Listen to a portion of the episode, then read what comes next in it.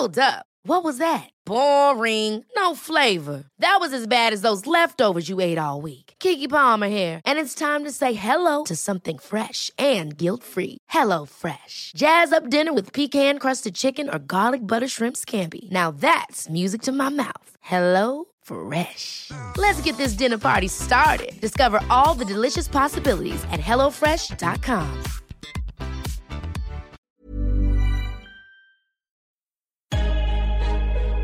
Lock in defensively. And we get a stop going in the half. One, two, three. Attack, attack, attack.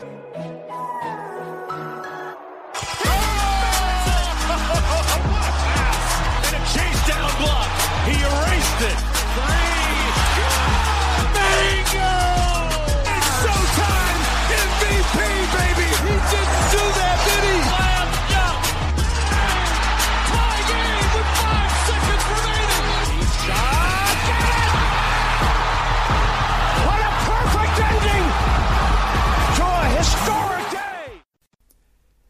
Salut à tous, bienvenue dans la deuxième partie de l'épisode 124, sachant que c'est une deuxième partie, on va pas s'embêter à faire une plus longue introduction. Pierre est toujours là, ça va Pierre? Ouais, ça va, ça va. Tom est toujours là. On est là, bah, on enregistre le même jour. Hein. Écoutez, on n'a pas, on a- on s'est pas donné rendez-vous un autre jour. on se donne des rendez-vous comme ça, non. On enchaîne direct avec un débat très très important, c'est la fin du one and done et c'est Pierre qui va en parler. Ouais, moi, bah, vous en avez déjà parlé beaucoup. Euh, le one and done pose problème, pas le podcast d'Alan, le vrai Qui peut one aussi and done. poser problème Euh. par sa régularité.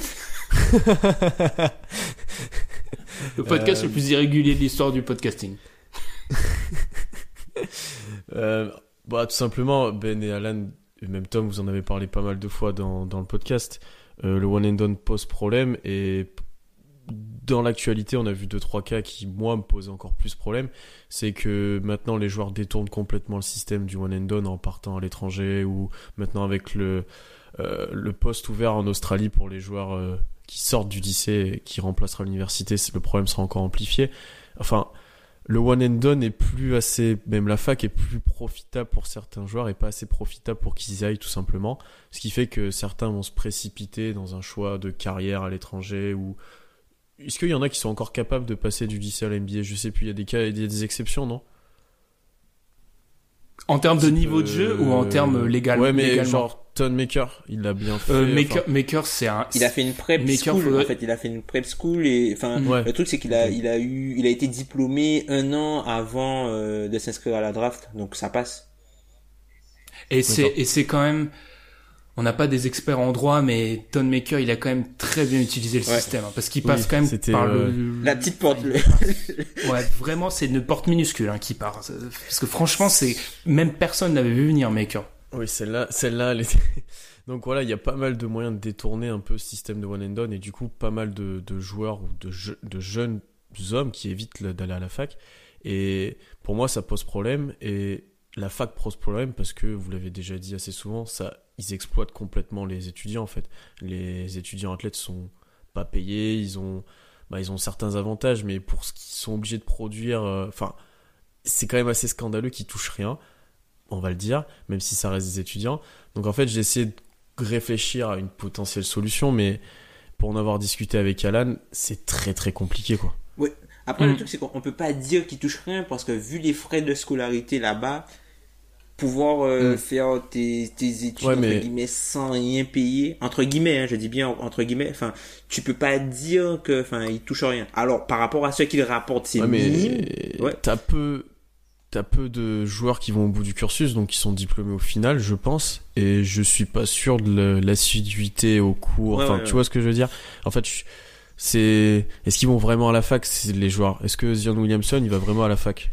Je suis pas Ouais, sûr. bon après tu vois c'est c'est enfin le truc où, moi j'ai du mal à dire qu'ils sont pas payés, c'est quand même ils- qu'ils ont un accès à l'éducation, ce qui est difficile. Enfin, quand t'as pas les moyens, tu t'as pas d'accès à l'éducation euh, aux États-Unis. C'est beaucoup plus compliqué. C'est pas comme euh, c'est pas comme ici où tu tu peux t'inscrire à la fac et puis euh, tu paies tu paies pas t'as pas à payer énormément de trucs entre guillemets.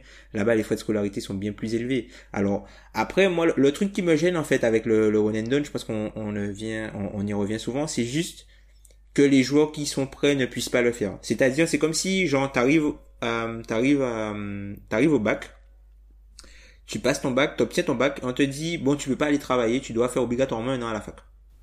Hum, je vois. Oui, si t'as déjà les possibilités pour le faire, c'est juste l'obligation. Moi, c'est juste l'obligation qui me gêne. Alors oui, le fait de, le fait d'avoir mis cette limite, de cette limite-là, ça permet à certains joueurs de se protéger d'eux-mêmes, entre guillemets.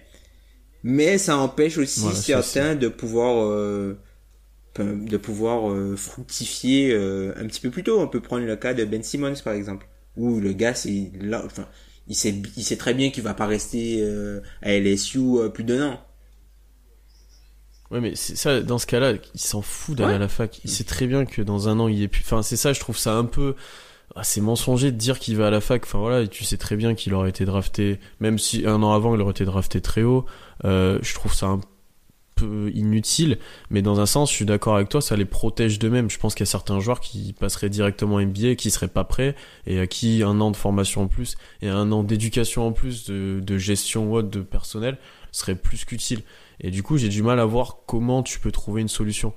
Euh, dans un sens, qu'ils arrivent un peu plus tard en NBA où ils sont sûrement un peu plus prêts et matures, je trouve que c'est une bonne chose. Mais tu peux pas les obliger à aller à la fac et partir directement à l'étranger pour des jeunes joueurs comme ça, juste pour avoir de l'argent, souvent parce qu'ils ont besoin pour leur famille. C'est des situations très compliquées. Euh, par rapport à tout ça, j'avais déjà, j'ai parlé à une multiple fois d'un livre et c'est pour ça que je vais le ramener avec ce qu'on dit. Parce que est-ce qu'on est sûr que les ceux qui ont pendant le moment où c'était possible, ceux qui ont tu vois fait le le saut directement et qui se sont ratés, parce qu'il y en a plein, est-ce que ce sont pas ces mecs-là qui maintenant en fait tout simplement vont quand même à la fac, mais euh, soit cherchent très vite pour une solution de repli, c'est-à-dire partir à l'étranger, parce qu'ils ont besoin, tu l'as dit, euh, enfin ils ont besoin, ils en ont besoin économiquement, ou qui sont en fait, euh, en gros, c'est pas ceux ceux pour qui on a fait cette règle, c'est pas ceux qui en profitent en fait. Je sais pas si je suis très clair quand je le dis. C'est-à-dire qu'en gros, les trajectoires sont les mêmes. C'est juste qu'on met l'an- l'année en plus, mais ça change rien, tout simplement. Juste ça pénalise certains. Et je sais ce qu'on dit souvent. Ah oui, c'est deux trois exceptions. Sauf que la NBA, alors là, il n'y a pas de traduction française, mais c'est une ligue de superstars. C'est superstars qui font la NBA. Donc l'intérêt de la ligue, c'est de les avoir le plus tôt possible pendant le plus longtemps. Donc avoir Ben Simmons à 18 ans, c'est mieux de l'avoir à 19. D'ailleurs, ils l'ont eu à 20 parce qu'il était blessé. Enfin bref, tu vois. C'est mieux pour eux de l'avoir à ce moment-là. Donc oui, ça s'applique à certains joueurs, mais de 1. Je me demande si les parcours de de ceux qui sont un- qui auraient fait des erreurs changent réellement. Surtout, on parlait de Ben Simmons quand tu vas à LSU, je suis désolé, mais l'aspect euh, académique, il est pas non plus, enfin, c'est pas une fac connue pour sa qualité euh, niveau académique. Et deuxièmement, ça pénalise ceux qui font marcher la NBA en fait. Ah, aussi, Mm. faut- ouais. Mais ça profite euh, aux, aux facs. Et aussi, il faut voir, Mm. faut voir pour, enfin, comment ça a été instauré. Enfin, le, le one and done, c'est vraiment dans les négociations, euh, dans les négociations lors d'un, d'un CBA. Alors là, je vais me référer à un, un podcast de, de, de Ward Beck, euh, de Full 48, où en gros, il revenait sur le fait que, en fait, le one and done, c'est quelque chose qui avait été concédé par les joueurs dans les négociations pour, à l'époque, pouvoir bénéficier des 57% du BRI. Hmm, c'est, ils ont donné ça pour. euh, Pour avoir plus d'argent. Enfin, c'était- ouais, ouais, ouais. Hmm. Après, moi, j'ai toujours cette question par rapport au positionnement des joueurs NBA par rapport à ça. Il y a une partie de moi qui se dit, ah, mais t'es jamais d'accord avec le fait d'avoir plus de concurrence pour ton job, en fait, parce que c'est ça. hein. Mais de l'autre, je me dis, ils doivent aussi se dire que c'est deux ou trois joueurs par an, en fait. Enfin, enfin, en théorie, quand il y avait encore cette possibilité de passer du lycée à la NBA, c'était quand même très peu de joueurs tous les ans et enfin il y en avait qui se rataient d'ailleurs et ça change pas le paysage de la ligue complètement. Après, le truc, c'est que la NBA, c'est toujours une ligue à l'upside et au potentiel.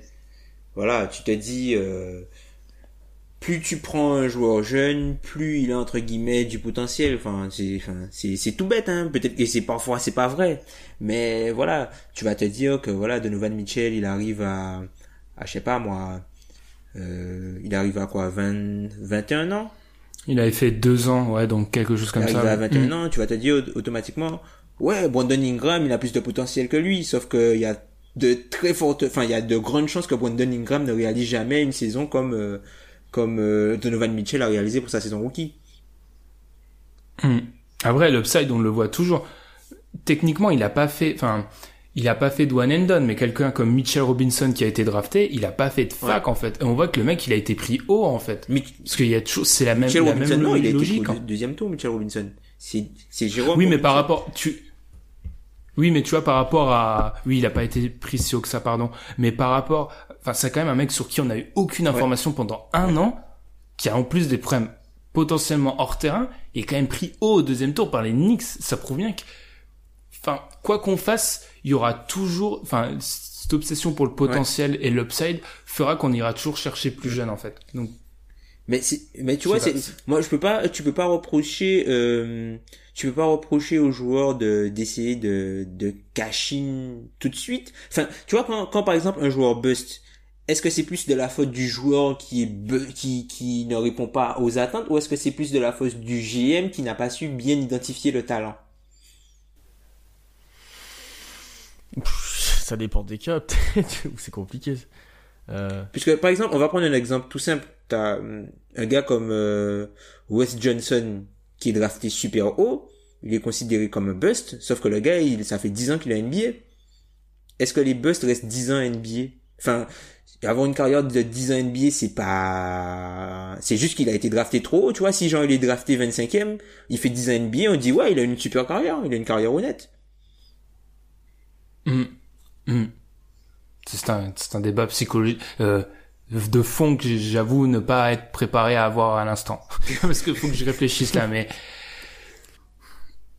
après, de toute façon, encore une fois, c'est ça renvoie à nos visions et moi je suis dans l'intérêt du joueur. Tu vois, un mec comme Wes Johnson, certes c'est un bust, mais je me dis dans le- si je prends la vision du joueur, bon bah il a été drafté trop, mais tant pis pour la tant pis pour les Timberwolves, vous aviez qu'à mieux choisir.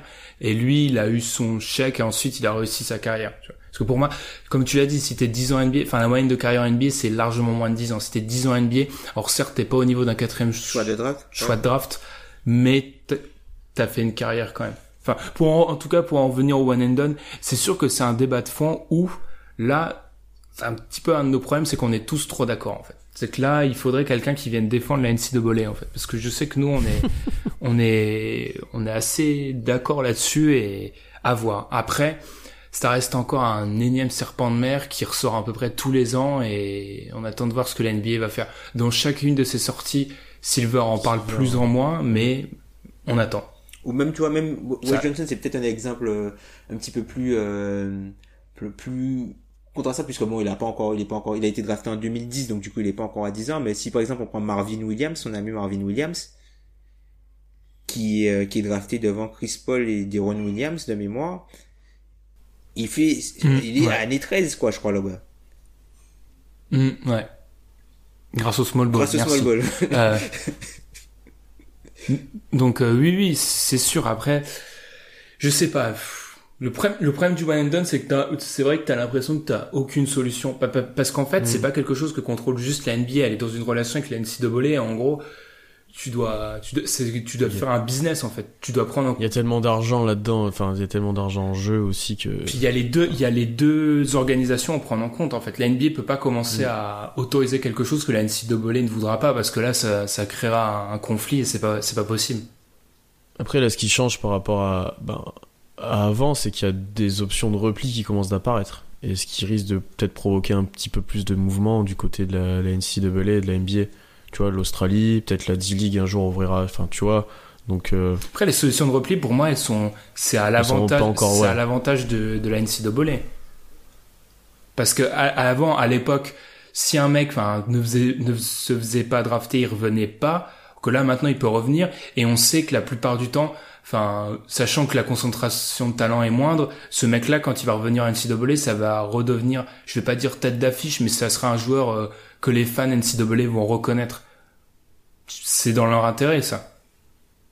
C'est aussi dans l'intérêt des joueurs. Après, quand, tu regardes les, les nouvelles règles, entre guillemets, qui, vont être euh, potentiellement instaurées, c'est à voir, mais l'histoire du joueur qui peut prendre un agent et puis s'il n'est pas drafté, qui peut quand même euh, retourner à la fac, euh, enfin... Ça se passe comment euh, avec l'agent? Tu le rembourses comment? Enfin, comment ça se passe? Tu peux pas dire que tu n'auras plus de contact avec l'agent quand tu vas retourner. Enfin, c'est pas comme ça. Enfin, le mec qui t'a payé des voyages pour aller faire des workouts, il va dire, ah bon, ok, bah vas-y, hein, bah tu retournes en, en, en cours. euh, ouais. Vas-y, c'est pas grave pour, c'est pas même- grave pour ce que j'ai déjà dépensé pour toi, écoute. Et puis l'idée même de, c'est bien pour les joueurs, mais on est l'idée de d'étudiants athlètes, etc. Que t'as, enfin, des fois t'es pas éligible parce que t'as, enfin, certains joueurs ont eu des contrats avant, etc.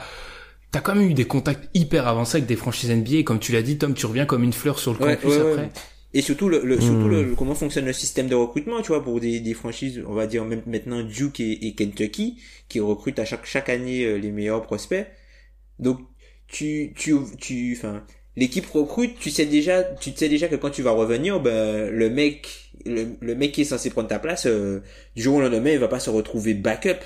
Tu vois, c'est quelque chose qui s'est passé notamment à Arizona il y a deux saisons où, euh, Trier devait partir, finalement il est pas parti, donc du coup Kobe Simon c'est parti euh, NBA et s'est pas fait drafter.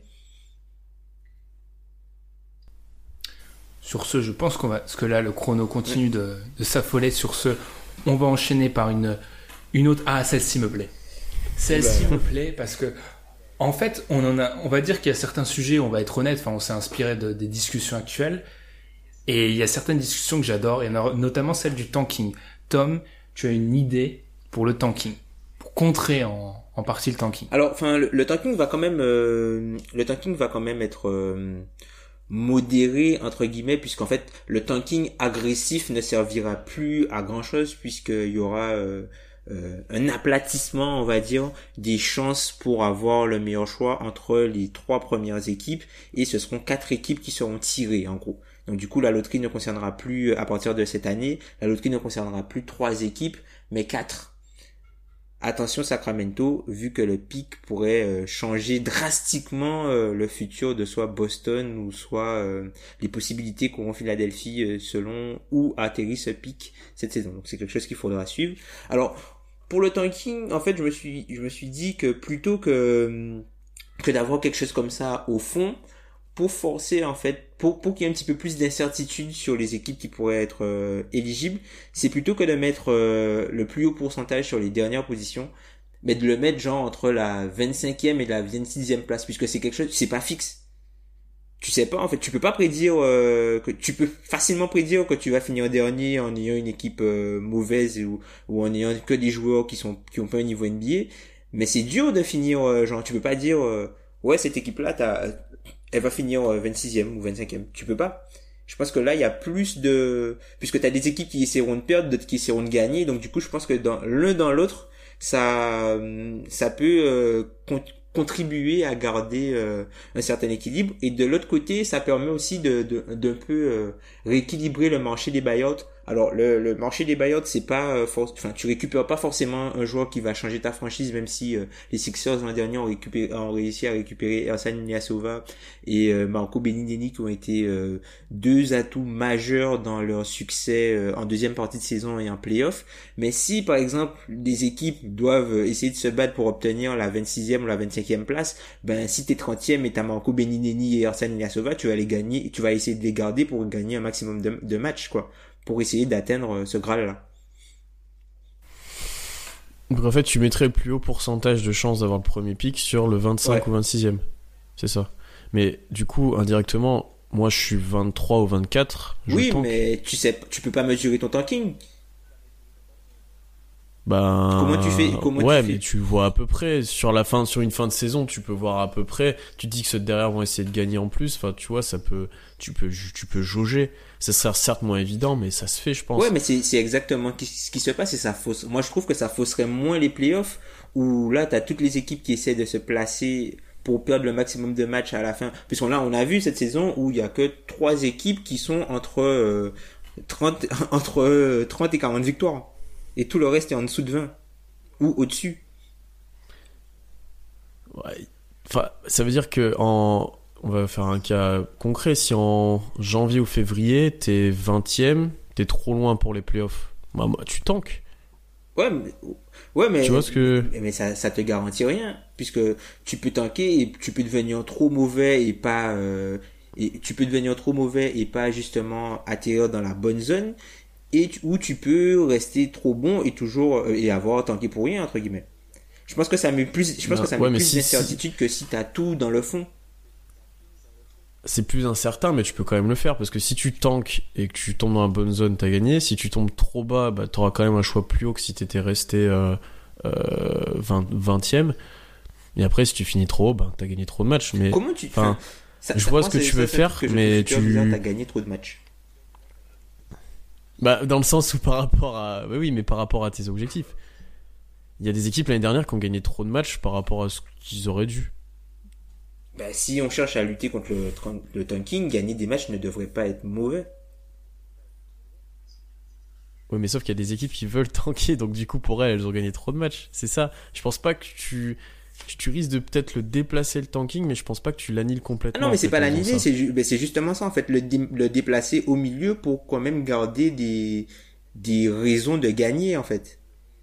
Puisque pour ne pas fausser Ouais, la course au ch- playoff et les bilans. C'est juste que c'est pas les, c'est juste que c'est pas les mêmes équipes qui essaieront de perdre. Par exemple, cette année, au mieux que ça soit euh, euh, Sacramento, Atlanta qui perdront, ça aurait été plutôt. euh, alors attends, qui c'est qu'il y avait à peu près dans cette dans cette Les zone-là Clippers. Orlando, les Clippers, Orlando, tu vois. Par, par exemple, ça peut être ça, mais, mais du coup, t'as pas le, le phénomène où là, euh, par exemple, Atlanta, ils auraient été obligés de sortir de l'argent pour recruter des joueurs. Ils ont pas sorti, ils ont sorti de l'argent uniquement pour récupérer des contrats. Ils auraient été obligés de sortir un peu d'argent pour récupérer des joueurs. Pour s'assurer d'être un Ouais, minimum mais du coup. Atlanta prendrait par exemple la place de, je, je sais plus, euh, les Clippers Orlando qui eux auraient libéré des joueurs pour perdre. Certes, mais ça, Donc tu déplaces le oui, c'est ça, je problème. déplace le problème à un endroit où il y aura plus de, de, de, d'incentives, entre guillemets, pour gagner. Donc tu penses qu'ils se... Ouais. J'ai du mal à voir euh, d'une manière fonctionnelle. Et ce qui m'embête aussi avec ça, c'est que si t'es vraiment dernier parce que t'es vraiment nul... Mais eh ben, me pique pas, mon argument. Et bah t'as pas le premier choix. Oui, mais J'étais là dans, dans j'observais, mais c'est ça le problème. Moi, j'en ai ras le bol contre qu'on pompe des trucs contre le tanking. Si t'es nul et que t'es nul naturellement, si t'es une, si t'as une équipe 30e, si t'as les, les Hornets ex Bobcats l'année où ils sont nuls, si tu leur mets les mais jamais ils ont le premier choix. Enfin, jamais ils ont pas eu le premier choix, mais jamais ils ont un haut choix alors qu'ils le méritent parce qu'ils sont pas bons. Pour moi, en fait, à lutter contre le tanking, on oublie le l'essence de la draft, c'est quoi? C'est de renforcer les plus mauvaises équipes pour qu'elles deviennent moins mauvaises et que l'idéal c'est enfin, un idéal sera jamais atteint mais que ce soit à peu près équilibré partout. Si tu fais ça, tu renforces pas les plus plus mauvais parce que je suis désolé, 25-26, il y a des équipes, elles y arriveront jamais. Les Hawks de l'année dernière, ils peuvent recruter des mecs en buyout, jamais. Ils ben non, mais du coup, là, ils 25-26. recruteraient des mecs dès la free agency. Mais, mais quel intérêt, mais quel, donc en fait, maintenant, tu te bats pour être 25, 26, mais tu parlais de progression des joueurs, des jeunes. C'est, c'est totalement contre-productif parce que tu seras plus tenté, tu feras la course à la 25, 26, quitte à mettre des vétérans pour pas faire jouer tes jeunes, en fait. Parce que tu sais que les vétérans, ils ont une expérience qu'auront pas les jeunes. Ça, c'est vrai. Moi, je trouve ça. Mais moi, c'est pour ça qu'à chaque fois qu'on on sort un plan contre le tanking, je dis toujours, si, et Pierre a totalement raison, si tu es naturellement mauvais, si tu es vraiment mauvais, mais sans le vouloir, mais tous les plans tanking, ça, ça te tue ces équipes-là. Alors que, Parce qu'il faut quand même se le dire, les équipes dernières en NBA, certes elles tankent à un certain point de la saison, mais elles sont nulles de base. Hein. mais c'est ça. Elles sont pas là pour rien, quoi. Enfin, L'année dernière, les Hawks ou les Kings, mais comment, ou, ou même les Suns, mais comment ils font? Les, Prenons surtout les Suns. Les Suns, ils finissent. Si on prend l'exemple, alors l'année dernière, c'est un peu tronqué parce qu'il y a eu le tanking, Il y, a eu etc. la, il y a eu la blessure Suns de fin- Booker aussi à la fin. Il y a eu la blessure de Booker.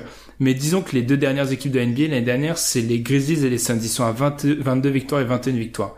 Le 26-25 se joue à 27 et 25. C'est-à-dire qu'en gros, par exemple, les Suns, ils doivent avoir 4 victoires de plus. C'est énorme, 4 victoires de plus. Ouais, Regarde le nombre de matchs que Booker a raté, ils auraient pu les avoir. Oui, mais si c'est ça, mécaniquement, il y a, t'auras toujours une équipe larguée, en fait, qui est naturellement mauvaise. Et c'est c'est qui, cette équipe-là, tu la pénalises parce que d'autres, ils tankent, en fait. Je moi, je suis pas d'accord parce qu'en fait, à trop vouloir limiter le tanking, on va contre l'essence de la draft. Et qu'en fait, les, les vraiment, les, Les mauvais, vraiment mauvais, ils sont pas, euh, ils sont pas, euh, ils sont, ils sont, ils sont pénalisés en fait, et ils doivent pas être pénalisés. Eux. C'est pour ça. Je m'en rappelle que, mais plusieurs de nos followers à chaque fois nous proposent des plans anti-tanking, et j'ai toujours la même réponse. Les naturellement mauvais, ils font comment? Parce qu'on peut pas, et ça c'est ma. je le dis toujours, mais on peut pas séparer une défaite dans la colonne des défaites, une défaite voulue et une défaite subie parce que tu es pas bon. Ça s'affiche toujours à 1. Sauf que c'est pas du tout la même défaite. Et ça, on peut pas faire la différence. Je vous laisse, je vous ai laissé bouche bée. Non, c'est vrai. Non, Non, ouais, je suis d'accord avec toi sur les. Tu, tu peux pas en fait. C'est pour ça. Bah, tant que le tanking c'est des fois oui c'est ça en devient risible et c'est c'est pas marrant en tant que fan de NBA mais on subit quoi. Et tant qu'on renforce moi je veux qu'on renforce les, les plus petits. Parce qu'imagine le cercle vicieux il est affreux. Si tu prends ces Bobcats là alors Michael Kidd quand euh, la saison d'après leur saison catastrophique là où ils changent pas l'intégralité de la franchise tu vois. Mais imagine ils auraient pas eu un choix super-héros et pendant des années ils sont mauvais et ils se relèvent pas. Mais c'est horrible, c'est un cycle totalement vicieux pour Ouais, eux. mais après, tu peux utiliser de l'argent à la free agency. Mais après, comme tu dis, ça, comme tu dis, oui, c'est pas, comme pas tu dis, attractif. c'est- enfin, c'est pas, c'est pas forcément, c'est pas forcément la, la, la meilleure des c'est une rustine. Et de base pour la... oui, voilà, c'est une rustine parce que de base l'i- l'idée de la NBA, alors ça marche pas comme ça, mais c'est quand même ta fondation, elle se, se fasse à travers la draft. Si tu commences, si t'es dans les bas-fonds et que tu reconstruis avec des free agents, euh, j'ai pas cité de nom, mais il y a pas mal d'équipes qui ont cette idée-là depuis des années, ça marche jamais, hein. Enfin voilà. Rien d'autre à rajouter sur le, le tanking qui nous a fait beaucoup parler. Enfin moi j'ai observé jusqu'à ce que Pierre essaye de me voler mon argument, mais non mais c'est J'en vrai. avais deux, fallait. Non mais c'est vrai. Moi je, c'est en fait c'est les naturellement mauvais. Faut eux faut pas les pénaliser. C'est toujours parce que moi je regarde toujours l'essence de la draft. On renforce les vraiment vraiment vraiment plus mauvais. Et au pire certains en profitent. Ok, mais récemment il y a eu du tanking. Je dis pas je dis pas le contraire. Mais est-ce qu'on a déjà vu une équipe très très haut, c'est-à-dire genre 2-3 à la draft qui en fait n'en avait pas besoin hors trade bien sûr. Je dis par exemple Celtics etc. Enfin, le tanking nous a pas changé le, visage de la NBA à l'heure actuelle. C'est juste que c'est totalement c'est gerbant à regarder, oui, mais ça ça change pas des destins entiers de franchise. Hum.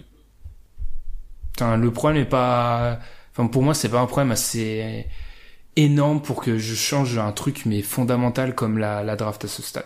Et juste moi une petite idée euh, que je vais énoncer en 2-3 minutes, je sais pas si vous allez si vous allez vouloir réagir, c'est juste augmenter le rookie scale, c'est-à-dire que pour ceux qui ne le savent pas, les rookies ont des contrats prédéterminés, disons, c'est qu'en fait ils ont une, il y a une grille tout simplement, c'est des fonctionnaires les rookies, voilà, il y a une grille et en fait ils sont payés tant et tant. Et le problème c'est qu'on voit que la, les choix de draft ont énormément de valeur parce que déjà il y a le fantasme autour du rookie et enfin vu qu'on l'a pas vu jouer encore, des fois sa valeur est un petit peu surévaluée. Et ensuite c'est le fait que ces contrats sont tellement bas par rapport à ce qui a été signé récemment, c'est qu'en fait les rookies deviennent, ils ont de la valeur surtout parce qu'ils coûtent pas cher. Et pour moi en fait on devient à un moment où ça devient gênant parce qu'en fait c'est totalement leur valeur est totalement détachée de leur valeur de basketteur en fait où t'as de la valeur parce que t'es juste dans un contrat rookie et pas forcément parce que t'es un bon joueur de basket donc il faudrait l'augmenter et aussi pour que euh, Enfin, on va pas se mentir, la plupart du temps, les gros joueurs viennent de très haut, donc pour que ces joueurs-là soient payés plus vite, plus haut. Et encore une fois, ça pénaliserait les équipes qui se trompent très très haut, en fait. Se tromper très haut déjà que de base. On a l'habitude de dire que quand tu te, tombes, tu trompes sur un premier choix de draft, ça plombe ta franchise pendant 5 ans, euh, minimum. Là, si tu te trompes très haut, en plus, t'as l'impact financier qui serait, enfin voilà, qui viendrait compter. Donc je pense que ça serait intéressant pour tout le monde. Sauf pour les franchises. Est-ce que tu pourrais mettre en place genre une, fourchette de salaire et qui, selon tes performances de, de première ou deuxième année, entraîne ta troisième et quatrième année éventuellement Tu vois ce que je veux dire Mm, Je vois, ouais. Genre une revalorisation euh, accélérée de ton contrat. Hmm. Après, il y a déjà, enfin, non, c'est plutôt pour les extensions, il y a déjà ce genre de mécanisme. Mais oui, oui, ça serait parfaitement possible. Il faut que les joueurs d'exception soient payés en tant que, enfin, vous comprendrez, les auditeurs ont compris qu'avec moi c'est une obsession, mais faut qu'ils soient payés à leur juste valeur après. Et c'est, c'est un des moyens, oui, de mettre des mécanismes. Genre, si tu mets une, euh, si tu fais une, euh, une équipe All-Star, ta troisième année qui est en option euh, est plus chère en fait. Enfin, je sais pas, tu vois, quelque chose comme ça. C'est vraiment des trucs comme ça. Pour et surtout, l'objectif de base, c'est d'arrêter cette course aux jeunes juste parce qu'ils coûtent pas cher en fait. Tout simplement. Plus personne ne réagit. C'est Ça me parle, non Non, mais enfin, le, le, Mm. scale, il va quand même euh, être, euh, enfin, il a quand même été revalorisé, hein. Il a quand Oui, même oui, été mais pas- revalorisé, hein. Enfin, quand tu prends, enfin, là, on se demande notamment pour des joueurs comme, euh, par exemple, les joueurs qu'on signé, signé Phoenix, par, exemple, des joueurs comme euh, euh, Marquis Chris et Dragon Bender, on commence à se demander est-ce que justement leur leur dernière année ne sera pas, euh, enfin leur dernière année de, de, leur quatrième, leur troisième et quatrième année seront activées. Ouais, mais tu vois, c'est pénalisant parce que ce sont en partie des erreurs en fait. Donc du coup, ils rentrent un peu, ils rentrent un peu, pardon, dans dans ce que je veux en fait. C'est que si tu es, je veux pas dire une erreur, mais tu vois, tu le payes parce que prenons l'exemple d'un mec comme Ben Simmons. Ben Simmons l'année prochaine, il va toucher un peu plus de 6 millions. Premier choix de draft, c'est pas énorme en fait. Non, c'est pas énorme, c'est pas énorme, mais après le truc c'est que Ben Simmons c'est aussi une exception. Oui, oui, bien sûr, mais moi je veux vraiment que, encore une fois, on va faire un parallèle, mais en fait, la, la, NFL, il y a un moment où eux, ils avaient complètement libéré, en fait, tu signais le rookie comme tu voulais, en fait, il n'y avait pas de grille. Et enfin, la NBA a connu ça aussi à un moment, et enfin, la NFL s'est arrêté plus récemment, et c'était n'importe quoi, parce que des mecs qui avaient jamais pris, qui avaient jamais posé le pied sur un terrain, c'était les plus payés à leur position. C'est déjà arrivé. C'est scandaleux, hein, mais le problème, c'est qu'en fait, maintenant, on a dans ces deux ligues, on a ce phénomène-là où en fait, on a une course à la jeunesse, pas pour l'idée de rajeunir, mais parce que c'est juste c'est bon marché en fait. Et pour moi, moi, faut contrer ça en fait. Et les exceptions, bah oui, c'est malheureux, mais pour moi, quand t'es après, quand t'es premier choix de draft, je suis désolé. Enfin, on regarde historiquement les premiers choix de draft, c'est des joueurs qui ont quand même de l'impact. Enfin, de moyenne, je me rappelle plus. euh, Il y avait un article, j'en parle souvent sur ça, mais c'est des mecs qui souvent, bien souvent, sont all-star dans la majeure partie des cas. Tu dois, si on part du principe que c'est ça ta valeur moyenne, médiane, mais tu dois être payé en tant que, en tant que tel en fait. Le, pro- le la grille de salaire du premier choix de draft doit être plus élevée. Pareil pour le 2, etc. Ça doit pas être à un mec à 6 millions. C'est pas normal. Ouais. Non, enfin, après, c'est, c'est dans le temps, c'est vrai que ça, c'est un truc qui, qui existe depuis longtemps. Et là, enfin, il y a, y a quand même une revalorisation puisqu'au bout d'un moment, c'était, c'était un peu abusé. Ou, par exemple, là, le premier choix de draft, euh, le premier choix de draft de cette année, par exemple, d'Andre Ayton, sa dernière année, sa quatrième année, en option, si elle est activée, elle, elle est à, elle est à 12 millions. Ça change des, euh, des 5, 6 millions de, de, de l'époque, quoi c'est quand même 12 millions. Après, Mm. bon, c'est vrai que le, le, le salary cap augmente. Donc du coup, euh, tu vas me dire que ouais, c'est vu que le salary cap vu que le salary cap augmente, c'est normal que que ça augmente aussi. Sinon, il faudrait que ce sera calculé euh, sur euh, plutôt qu'avoir un nombre fixe, que ce sera calculé sur euh, voilà un pourcentage du salary cap pour être Mm, sûr d'avoir euh, une évolution. Même si c'est pas forcément Mm. juste que euh, par exemple euh, bon ouais toi t'arrives t'arrives dans un bon moment t'arrives quand le salary cap augmente ben ok toi t'as t'as plus d'argent alors que le gars de l'année d'avant il touche euh, 15% de moins puisque il était là un an avant c'est pas forcément très juste non plus Hum, totalement, mais pour moi, les rookies doivent être mieux payés. Et je pense surtout à ceux aussi au milieu de draft. euh, Enfin, ceux quand t'es dans les 20, quand t'es dans les 20-30, c'est quand même parfait en fait. En Pour tant, en tant ouais, qu'équipe. Ouais, en tant qu'équipe, si t'arrives à faire des coups dans les 20-30, mais c'est génial. Genre un mec comme OG pour les, pour les Raptors, c'est fabuleux.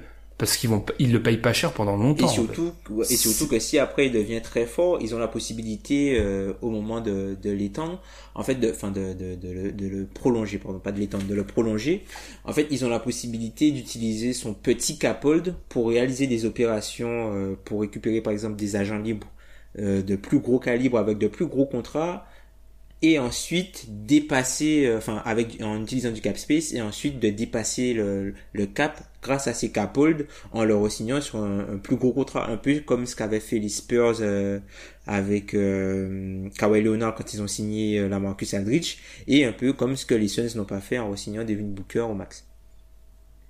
Hum. Et on va conclure. Il nous reste plus que deux sujets. On a bientôt fini dans cet épisode très très très très très très long. Plus que deux sujets. Alors là, c'est moi encore. Pierre, je pense que c'est le sujet dont on parle tous les ans en fait. J'ai- la- la- L'année dernière, on a fait un épisode sur euh, Adam Silver. On en a parlé. Je me rappelle qu'on en a déjà parlé dans un autre, un autre épisode. C'est comme dirait Steve Nesmith. La weed. Euh, non, moi, pour mon idée, c'est, alors là, j'avoue que de toutes celles qu'on a dites, c'est la plus osée de base, et c'est celle qui se fera pas à court terme, à moyen terme et à long terme plus difficile. Tout simplement, moi, je pense qu'on a un stade où tous les sportifs, enfin, ils l'avouent tous plus ou moins en NBA, et il y a eu des articles qui sont sortis, des enquêtes. en fait, c'est quelque chose en fait d'assez commun. Enfin, la weed, enfin, la plupart des, des, des sportifs y ont recours et c'est pas pour, euh, c'est pas dans un but récréatif, mais il y a aussi une idée euh, médicale en fait derrière. Donc je pense que la NBA devrait pas, je dis pas légaliser parce qu'on y reviendra, il y a un problème en fait par rapport à ça. Tom, on en avait parlé en off, c'est l'idée de La déontologie. par rapport aux plus ouais par rapport aux plus jeunes mais enfin la dépénaliser quoi que ça ça ne soit plus compté comme euh, tu te fasses pas euh, suspendre si t'es si t'es chopé quoi d'ailleurs en passant on l'avait déjà dit avec Pierre à l'époque mais te faire choper en NBA faut vraiment être pas très bon quoi parce que c'est quand même c'est quand même pas les, les c'est pas les contrôles les plus chauds au monde tu vois même pas mais quand même c'est te faire suspendre puisque t'as des avertissements avant en fait. T'as pas Mm. mal d'avertissements et quand les tu te fais- contrôles- quand tu te fais suspendre, c'est que t'as as échoué plusieurs fois en fait. Trois fois, ouais. Et, qu- et qu'en gros, tu sais que les contrôles, ils savent à quel moment ils arrivent, quoi. Ils c'est pas 12 mois dans l'année. C'est un moment très, c'est un moment, ils savent qu'ils doivent s'arrêter en théorie. C'est qu'il y en a, ils y, arri- ils y arrivent pas. Tu vois, mais je pense que c'est un, on a un moment où ça doit se faire. Après, le vrai problème, il est légal. Sachant que c'est pas légal dans certains endroits, c'est difficile que la NBA dépénalise, en fait. Mais je pense que la NBA a, sait très bien se mettre en scène pour faire passer l'image d'une ligue en avance, euh, enfin voilà, nouvelle technologie, etc. Mais quand on se tape des problèmes sociétaux assez plus durs, plus difficiles, alors certes, par exemple avec le, le mouvement Black Lives Matter, ils ont, je pense qu'ils ont été bons, mais il y a des moments où ils prennent pas de risque en fait. Là, ça serait un risque et ils le prendront pas, mais ils seraient assez osés. J'aimerais voir ça. Mm, mm. C'est moi c'est c'est c'est c'est délicat puisqu'en fait le truc quand tu penses à à à la weed la bœuf, tu te dis qu'en fait les gars vont juste fumer par plaisir sauf qu'il y en a qui utilisent ça pour vraiment pour les douleurs. Vraiment pour, euh, pour ils utilisent euh, la weed pour les douleurs. Il y a Matt Barnes en fait qui revenait euh, sur ça. En fait en gros qu'il expliquait à un de ses jumeaux que voilà qu'il fumait euh, de la, marijuana puisque ça lui permettait de pouvoir aller jouer, de ne pas sentir les douleurs. Puisque au bout d'un moment quand tu, tu fais euh, 15-16 ans NBA, tes articulations, ton dos, euh, voilà, tout ça ça commence à un peu grincer sauf si tu t'appelles LeBron James. Et du coup euh, ouais lui ça il disait en gros que ça lui il fumait pas juste pour fumer entre guillemets prendre du plaisir à fumer de la, de la drogue c'est juste pour ne pas prendre de médicaments Mm. Mais je, alors après, on n'a pas les détails des joueurs NBA, mais je pense que la plupart, ça doit être dans cette idée-là, en fait. Parce que la NBA, enfin, l'usage récréatif, la NBA est tellement, enfin, je sais pas comment tourner ce que je veux dire, mais en fait, t'as une telle, ça demande une telle hygiène, en fait, que je vois mal, alors certains doivent forcément le faire, hein, mais je vois mal l'utilisation autre que dans un but euh, médical, en fait. Après, bien sûr, en hors, saison, ils doivent le faire. euh, Bien sûr. Enfin, Hashtag on n'est pas idiot. mais, mais sachant que Zibo, c'est un vrai. Enfin, voilà, lui. Mais pendant la saison, je pense qu'il y a vraiment l'idée de, ouais, voilà, pour se soigner, en fait. Après, je sais que c'est un débat très, très, très, très, très, déjà clivant et en plus glissant, en plus de ça. Mais, la question doit se poser au bout d'un moment. Parce que c'est un secret de polichinelle que dans les vestiaires, dans tout vestiaire NBA, déjà, t'as des consommateurs, c'est sûr, et c'est un pourcentage assez important des joueurs NBA. Donc la question, elle va se poser à un moment. Parce qu'après, le truc, c'est vraiment déontologiquement, c'est-à-dire que des enfants regardent ça et tu peux pas faire comme si, voilà, c'est bien de fumer de la weed, quoi. C'est pas, euh, voilà, voilà, ton sportif préféré, il fume de la weed. C'est ce que, enfin, C'est pour ça, c'est pour ça que tu dépénalises et que tu légalises pas. Mm. Je pense. Et que, tu, et que tu fais en sorte que ça soit pas, euh, on parlait de Tom tout à l'heure qui voulait pas afficher les trucs dans le salary cap. Moi, je veux pas qu'il s'affiche, tu vois.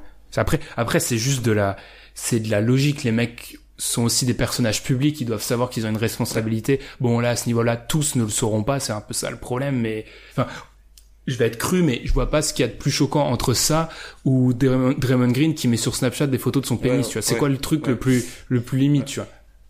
j'avais limite, j'avais dire, euh, limite oublié ce- ce- cet incident.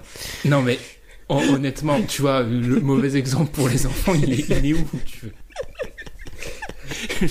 Alors oui, certes, il y en a un, ça, ça enfin, le- l'épisode Snapchat, ça nuit pas potentiellement à ta santé, je suis totalement d'accord. Mais la NBA devrait avoir cette réflexion. Après, c'est, je l'ai dit, c'est très glissant et comme Bah, c'est super compliqué aussi euh, par la politique américaine. Enfin, selon les États, selon où Mm. t'es, enfin, t'as plein de choses qui jouent, qui sont à prendre en compte. Et après, euh, ouais, c'est c'est tellement, c'est polarisant quoi. Après, tout le monde voudrait Enfin, jouer au Canada parce que ça va être bientôt légal au Canada. Les mecs, tout d'un coup, tout le monde voudrait jouer à Toronto, tu vois. Ils- Ouais, mais euh, Numéro une après, moi, je suis, je pour, je suis pour d'un point de vue euh, Médical, ouais, médicinal, médicinal, on va dire. Ouais. Euh, mais dans ce cas-là, il faut, si tu veux vraiment faire la, la séparation entre les deux, il faut que tu aies une ordonnance ou je sais pas comment ça fonctionne aux États-Unis, mais il faut que tu aies une autorisation entre guillemets quoi. En fait, j'ai dans pensé, ce cas-là, mais t'es, tu penses que tu peux vérifier vraiment ça Je sais pas. bah surtout avec des joueurs NBA riches, je pense Je sais pas. pas. Tu peux pas vérifier. Ouais. Ça, j'y ai pensé aussi. hein. Honnêtement, je me suis dit, tu limites ça à médical, mais c'est invérifiable, je pense. C'est complètement invérifiable. Après, on va être honnête, j'ai voulu lancer cette discussion, mais on sait tous que vu que les contrôles de la NBA sont plus permissifs, que j'ai même pas j'ai même pas de comparaison, ça se trouve déjà c'est totalement démocratisé et c'est juste qu'ils sont pas pénalisés à l'heure actuelle.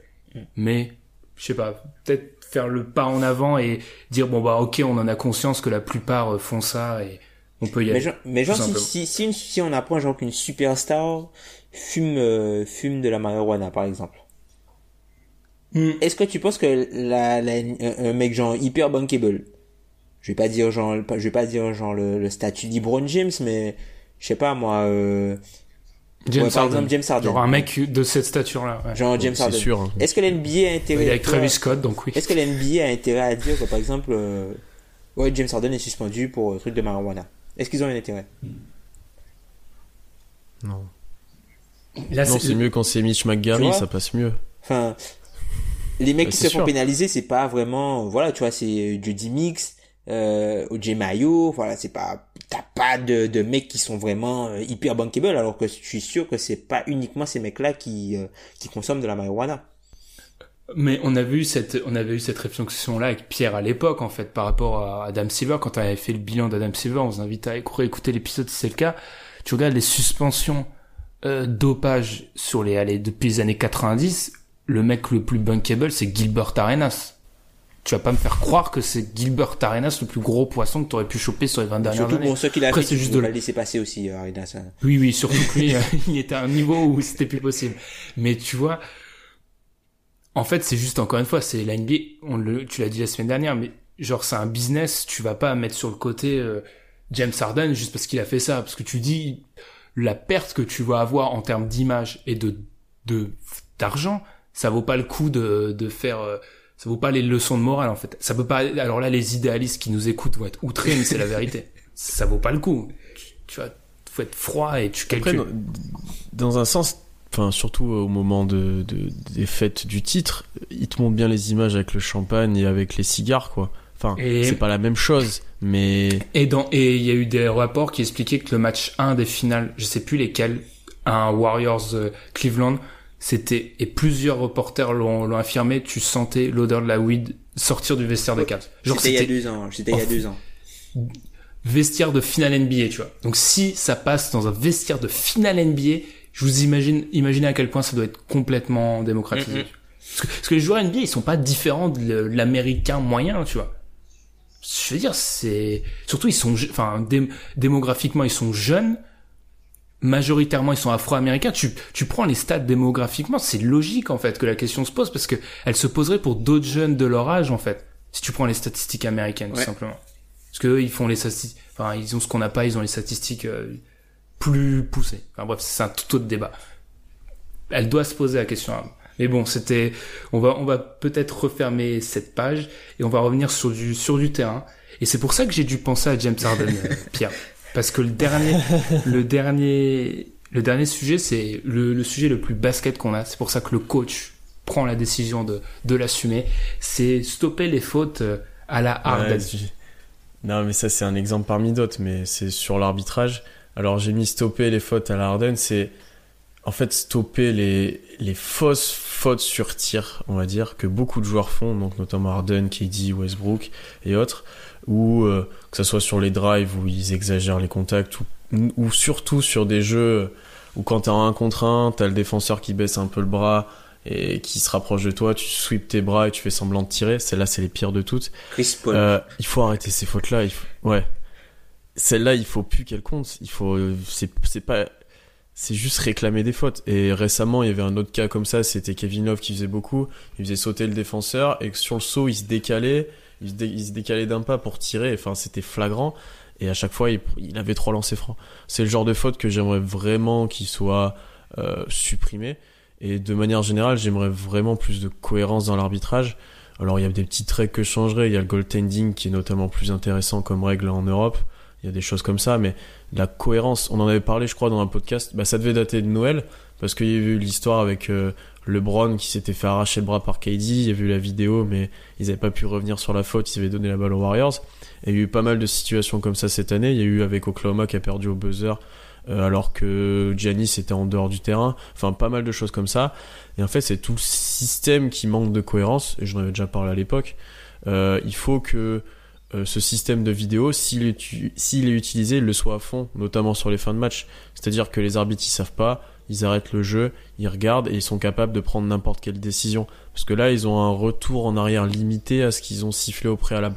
Par exemple, s'ils sifflent une sortie, ils peuvent juste voir si le joueur est sorti ou Et non ou à qui est la balle. Et ils peuvent pas revenir une faute, ouais. Et ça, c'est problématique.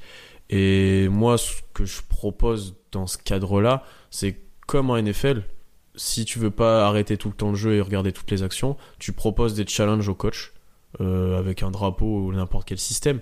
Mais je trouve que c'est assez. euh, je pense que c'est faisable. Je vois bien le coach arriver en courant, euh, stop, stop, je veux un challenge d'arbitrage et tu le fais et tu limites en nombre par match et voilà.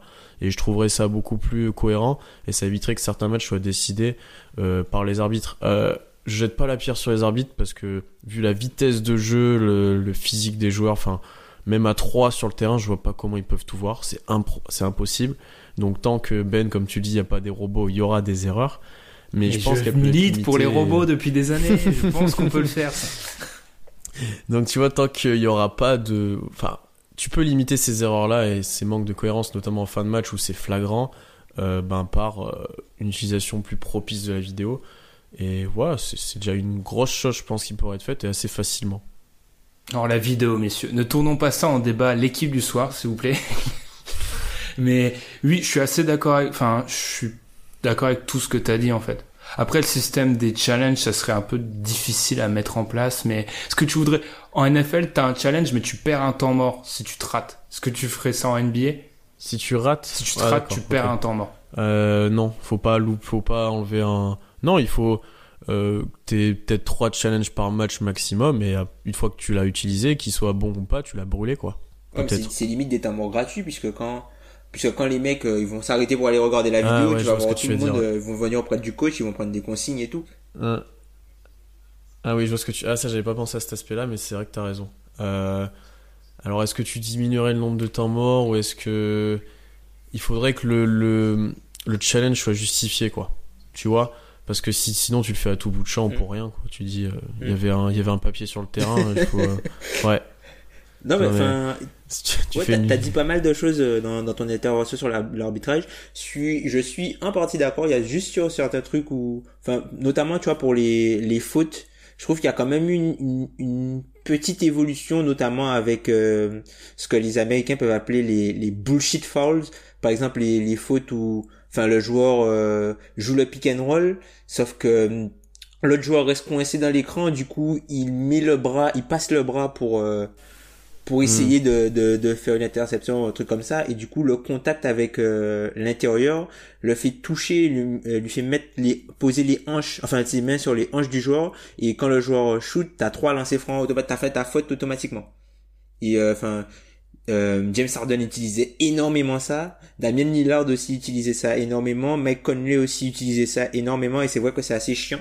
Et du coup là, les, enfin cette année, les arbitres, c'était, euh, il y avait plus les trois lancers francs, c'était euh, engagement sur le côté. Donc là, il y a quand même eu des, une petite évolution puisque ça, au bout d'un moment, c'est plus possible quoi. Le mec reste coincé dans un écran et Mhm. enfin tu touches le mec, c'est pas de ta faute quoi. Après pour le swipe, je suis assez d'accord, mais ça fait ça fait partie du du truc puisque enfin puisque tu dois tu dois pouvoir euh, la, la les règles NBA avantagent toujours les attaquants. Donc du coup, c'est propice à, Ouais, mais à- En soi, il y a. euh, en soi, il y a faute. Je suis, je d'accord avec toi, mais c'est tellement bien utilisé en fait qu'il faut. Ils ont un peu détourné le règlement en fait pour dire, pour faire ça. C'est comme sur le, la faute sur écran que t'as décrit. Ils sont, ils utilisent tellement bien la chose que, ouais, oui, il y a faute, Mais mais, il y a faute. Tu siffles, il y a faute. C'est pas du, ouais, c'est pas du, mais c'est, ça te pourrit le jeu quoi. C'est, t'as pas envie de, enfin, c'est, pratique, mais t'as pas envie de voir ça. C'est pas ce que t'as envie de voir. T'as envie de voir le gars, bah, soit tirer, soit vraiment driver. T'as pas envie de voir le gars, bah, faire semblant de. Faire Ouais, lancer un shoot qu'il n'aurait pas pris puisque c'est pas naturel juste pour Ouais. avoir la faute. Certes, mais il y a faute. Voilà. Tu, tu vois, il y a faute. Ah mais je remets pas en cause la faute, je remets en cause le fait de, ouais, de les chercher comme ça, ouais, de- c'est vrai, ça devient, au bout d'un moment, ça devient et vicieux. de du coup les un peu, récompenser. un peu comme ce Voilà. qu'Arden faisait au bout d'un moment où il commence son drive avec un dribble assez bas, il fait deux pas et puis de toute façon il va remonter ses bras dans le trafic. Et quand tu remontes tes bras dans le trafic et il y a trois quatre grands qui t'attendent sous la raquette, bah évidemment en remontant ton bras, tu vas il y a un bras qui va trancher le tien et du coup tu t'auras faute. Il y a faute. Enfin mais voilà, c'est pas euh, c'est pas genre euh, c'est c'est pas euh, tu vois, c'est pas en termes d'esprit, c'est moyen, mais voilà, ils utilisent le règlement un peu comme ce que, Mm. enfin, un peu comme l'histoire de marché d'Ardennes là où euh, où il capte le ballon, mais il change, il switch en fait ses pieds avant pour euh, qu'il ait pas marché. Alors le mouvement n'est pas naturel. ça- mais non, il y a pas marché. il y a pas marché. Non, il y a pas marché. Si si. Si si. Je bah c'est juste qu'il est pas sifflé. Mais non, il non, il y a pas marché puisqu'en fait c'est Enfin, je- je- ils appellent ça en fait euh, là-bas le, le gather, c'est au moment où tu Non, enfin, mais- il capte là-bas, il a déjà switché le pied donc du coup il peut refaire deux pas. quand ça dé- oui mais ça c'est euh, ça t'as le droit à un pré-appel mais ce qu'il fait sur certaines vidéos ralenties il a marché il fait beaucoup plus qu'un pas qu'un pré-appel c'est ça la différence de il y, a- il y en a certains où il le fait bien mais il y en a où il fait quatre Mm. pas en fait et c'est là où il a marché bref c'est pas le débat là mais c'est utiliser le règlement en fait et c'est là que ça devient trop trop fréquent en fait sur certaines situations et notamment sur écran ou des deux côtés du terrain de toute manière même sur les écrans Ouais, mobiles ça. ou sur enfin c'est jamais sanctionné et ça devrait l'être beaucoup plus. Parce que et des fois ils vont se mettre dans une lubie de le sanctionner et puis ça va disparaître. Et je trouve ça je trouve que ça manque de cohérence et c'est assez d'actualité. Parce qu'on se souvient au début de saison ou après un tiers de la saison tous les joueurs étaient quasiment en froid avec les arbitres il y avait plus de dialogue. Enfin c'était vraiment tendu l'ambiance avec les arbitres Ouais, notamment Euh, le coup, pour notamment- avoir suivi ouais, Oklahoma c'était une des pires équipes Tête là de Livingston, Donc, enfin, le tête contre tête entre guillemets de Livingston et l'arbitre, c'est, euh, ce sont pas des choses qui arrivent, euh, Mm, mm, mm. ce sont pas des choses qui arrivent quoi. ouais et je pense que c'est des choses avec des mesures simples tu vois tu peux limiter C'est vrai qu'il y a pas mal de frustration au niveau de l'arbitrage, mais après les arbitres, c'est super compliqué comme tu l'as dit. Hein. Enfin, ça va très Ouais. vite. Les joueurs, ils savent, ils savent ce que les arbitres voient, ils savent ce que les arbitres ne voient pas. Donc du coup, ils flottent avec la règle. Et puis t'as as aussi euh, énormément. Tu parlais d'uniformisation, mais il y a aussi énormément d'interprétation. Et même si on voit tous deux la Mhm. même image, on va pas l'interpréter forcément de la même façon. Donc c'est moi c'est super marrant des fois t'as as des coups de sifflet où les arbitres sont pas d'accord des, des fois t'as un truc qui se passe en face du mec à gauche sauf que c'est le mec à droite qui siffle ou c'est le mec qui est derrière qui siffle enfin des fois je...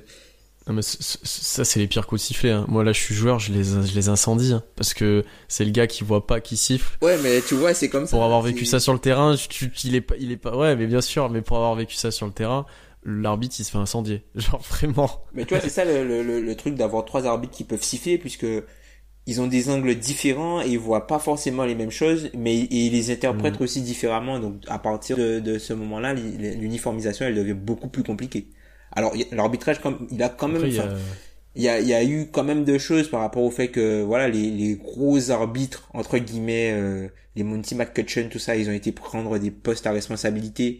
Et du coup ils font peut-être moins de formation des arbitres. Ils sont plus vraiment au niveau euh, de du enfin de la délégation et de la façon de faire évoluer l'arbitrage que dans la formation terrain. Donc du coup t'as as quand même euh, t'as quand même des choses en fait qui t'as t'as t'as quand même une t'as t'as quand même qu'il y a une, une petite t'as t'as le sentiment qu'il y a une petite rupture en fait entre les arbitres et les les, les joueurs NBA Mais c'est ça le pro, c'est ça la problématique. Je n'ai rien à rajouter sur ce débat-là. Donc, euh, je vous ai écouté, mais Enfin, je- non, mais je- non, mais le problème c'est que tant que, enfin, au bout d'un moment, non, là, ça va être le, le degré zéro de la, la réflexion, mais c'est des êtres humains, ils font des erreurs au bout d'un moment. Faut juste essayer de limiter les erreurs, mais il y en aura toujours et ça fait partie du, sport, quoi. La frustration de, ça existera toujours. Ça me fait penser au débat vidéo qu'on a eu tout l'été avec la Coupe du Monde, où en fait les anti-vidéos ne comprennent pas que l'idée c'est qu'on peut pas annihiler les erreurs, c'est qu'on essaye de les limiter en fait. Et en cela, je pense que par exemple l'idée des, challenges serait intéressante après à voir comment en détail on les applique parce que ça pose, comme l'a dit Tom, ça pose des problèmes. En fait, c'est comme des, des temps morts, etc. Mais à voir. Mais oui, bien sûr, il faut continuer d'avancer dans ce, dans cette idée-là, sans casser le rythme, parce qu'on a vu. C'est pour ça, il faudrait peut-être limiter à, je sais pas, peut-être un challenge dans les dernières minutes, Ouais. parce que on a vu qu'il y a des, on a eu des matchs importants qui étaient complètement, enfin, sans rythme en fait. Et c'est, c'est un peu dommage ça. Puis pour la vidéo, il faut que ça aille plus vite. C'est à un moment donné, il faut arrêter d'attendre l'arbitre qu'il aille sur la table et qu'il retourne l'écran, qu'il mette son casque, qu'il prenne 5 minutes pour la question.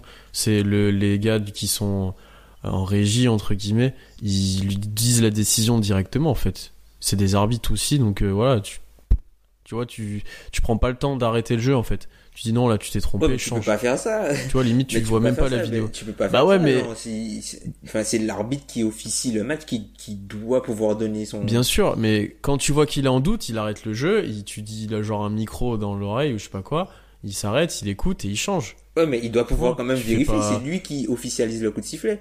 C'est comme si, c'est comme si genre t'as, mettez ça sur les non, mais c'est écrans genre comme si, c'est genre comme c'est si je lent. un exemple euh, un petit peu bateau. Bon, moi, je me connais, je me connais pas forcément, euh, enfin, dans ce qui se passe euh, au foot, par exemple. Mais c'est comme si, euh, t'as le, le quatrième arbitre qui dit un truc sans aller vérifier. L'arbitre, l'arbitre central, il, il prend la décision, sans vérifier, sans Mais- rien. C'est arrivé ça C'est pas arrivé ça En la Coupe du Monde, que ça soit la, la décision est d'abord prise par les arbitres qui sont en dehors, et si besoin, l'arbitre central vient vérifier, non? Oui, mais c'est, l'arbitre Le problème, lui, qui, mais c'est le- lui qui valide la décision. Oui, mais il vérifie pas à chaque fois. Il, il vérifie pas à chaque fois. Le problème, c'est que la ça, hiérarchie, du coup, tu mets l'arbitre qui est pas sur le terrain au-dessus de celui. Ouais, c'est moyen, ça. Ouais. Ben, c'est vrai. Mais après, il faut que ça aille plus vite. C'est parce que là, en NBA, j'ai jamais vu un truc aussi long, quoi. Des robots. Non, je sais pas, parce que en NFL, en NFL, c'est le même, c'est pas le même principe. Comment ça se passe, euh, Ben? Parce que ça va plus vite. En NFL, alors en NFL déjà ils ont une règle où le problème c'est que c'est l'essence même du basket, c'est qu'il y a- il y a trop, il se passe trop de trucs. En NFL ils vérifient automatiquement tous les les touchdowns en fait, tout est automatiquement vérifié. Et ensuite t'as des challenges. Les challenges prennent en général du temps, sauf que vu qu'on est dans un jeu, enfin c'est un jeu de gain de terrain où il y a moins de rythme ouais. en fait, il y a moins de rythme que le basket donc couper c'est moins dérangeant que enfin le rythme c'est une des bases du basket. Si tu coupes le rythme en basket c'est beaucoup plus dangereux qu'en NFL tu vois. Et il y a aussi l'idée que tu perds un temps mort. Sachant que les temps morts sont beaucoup plus précieux en fait qu'en basket. Enfin donc perdre un temps Mhm. mort c'est une sacrée sanction. Enfin faut être sûr de pas te rater. Mmh, mmh, c'est vrai. après ils ont Il faudrait trouver un moyen détourné d'accélérer le truc, quoi. Parce, Parce que, que là, eux ils sont, ils sont malins aussi. Ce qu'ils font des fois c'est quand ils sont euh, quand ils ont peut-être la sensation que sur l'action d'avant ils auraient pu appeler à challenge ils font exprès de la jouer lentement l'action d'après que les mecs au-dessus avec les vidéos regardent et s'ils ont le feu vert on pose le challenge en fait donc en fait la frustration existe aussi parce que des fois on a le phénomène où en attaque des équipes elles savent que l'action d'avant elle est litigieuse ils jouent en deux secondes pour pas que les autres aient le temps d'appeler le temps le, ah oui. et on pourrait avoir ça en NBA aussi. Tu vois, imagine, il y a un panier douteux. Boum, tu, tu, tu lances la contre-attaque directe juste pour éviter le, le, le challenge, en fait. Ah, ce serait, ouais. T'as vu Il y a pas mal. Je suis toujours bon quand il s'agit de trouver les moyens d'arnaquer la règle, en fait. C'est mon, c'est mon petit. Pourtant, t'aimes pas ce Ouais. que j'ai dit sur le civil. Oui, parce que c'est trop voyant, tu vois, Tom. Il faut que ça soit un petit peu. C'est plus de l'arnaque, là. C'est, c'est... C'est Al Capone, là. C'est trop voyant, tu vois. Il faut que ça soit un petit peu plus. Ouais, un petit peu moins voyant, tu vois. Là, parce que là, tout le monde est au courant, c'est pas D'ailleurs, possible. enfin, je tiens, je, Je tiens pense à que- rétributer euh, l'auteur de cette idée. C'est, c'est, c'est quelque chose qui avait été évoqué, euh, qui avait été évoqué par euh, euh, de The Stepian, et euh, pas, c'est pas quelque chose que j'ai inventé. C'est quelque chose qui a été évoqué par par euh. Et c'est comme ça qu'on va conclure la fin de cette deuxième partie, de la deuxième partie du podcast 124. Très heureux, messieurs, de ce... Alors, c'est un podcast en deux parties, mais c'est plus de deux heures de débat sur les réformes qu'on aimerait voir. On vous invite forcément à nous envoyer des messages sur les réseaux sociaux comme Facebook ou Twitter pour nous dire ce que vous aimeriez voir changer. Je pense qu'on a abordé, euh, Tom et, Pierre, je pense qu'on a abordé les points les plus chauds. Je vois pas d'autres vraiment réformes que les gens attendent vraiment. Et on a abordé différents Mm, c'est domaines, ça. on va dire. Parce que les réformes dont on parle le plus souvent, on parle de quoi? Réformer le calendrier, le tanking, le All-Star Game, le One and Done. En fait, souvent ceux qui reviennent, on les a abordés. Je vois pas de. Peut-être, c'est pas une réforme, mais une extension. Ouais, l'extension, peut-être. Peut- ouais. C'est pas une réforme. Ouais, c'est le, la, c'est la dernière chose qui reste, mais autrement. Et pour l'extension, on vous invite, même s'il commence à avoir deux ans cet épisode-là, oui, deux ans, waouh. Euh, le podcast qu'on avait fait avec Pierre, euh, du coup, qui doit être dans les, ça doit être un épisode aux alentours du 30e, où on avait parlé de la possibilité d'une équipe qui arrive en NBA. Là-dessus, messieurs, on va, on va se quitter, cette fois-ci pour de bon. Et non, comme l'a dit Tom, vous inquiétez pas, c'était la même, on a enregistré tout d'un coup, hein. On s'est pas retrouvé pendant deux fois dans la semaine pour enregistrer. Sur, Ah oui, supporterait oui, pas, oui. en plus. C'est pas possible. Bah, je t'avoue que moi, j'ai été depuis depuis l'épisode Al Capone de Tom, j'étais un Oh petit peu. là je me suis dit, Qu'est-ce qui nous C'est le nouveau surnom de Tom. Moi, je vais l'appeler Al Capone. Al Captain. Al Capone. Les mecs, on les paye 35%, mais sur la fiche de paye, on met que 30%. Mais ils sont quand même, payés, mais ils sont quand même payés 35%, écoute. Hein. C'est un petit peu, c'est un petit peu limite, quoi. Les impôts, je sais pas, ils, ils- tu vois, genre les impôts, ils vont juger quoi? Ils vont juger le salary cap ou le- la vraie paye? Ouais, mais après, tu sais, t'as bien des gens qui font du troc pour acheter des choses sans dépenser de l'argent. Et ça vrai. pas dans les impôts. Ça, Après, j'avoue que là, on est sur du troc à plusieurs millions de dollars, quoi. C'est du troc de haut niveau. Et là-dessus, nous, on va vous souhaiter une bonne semaine et on se retrouve la semaine prochaine pour l'épisode 124, 125, pardon. Salut!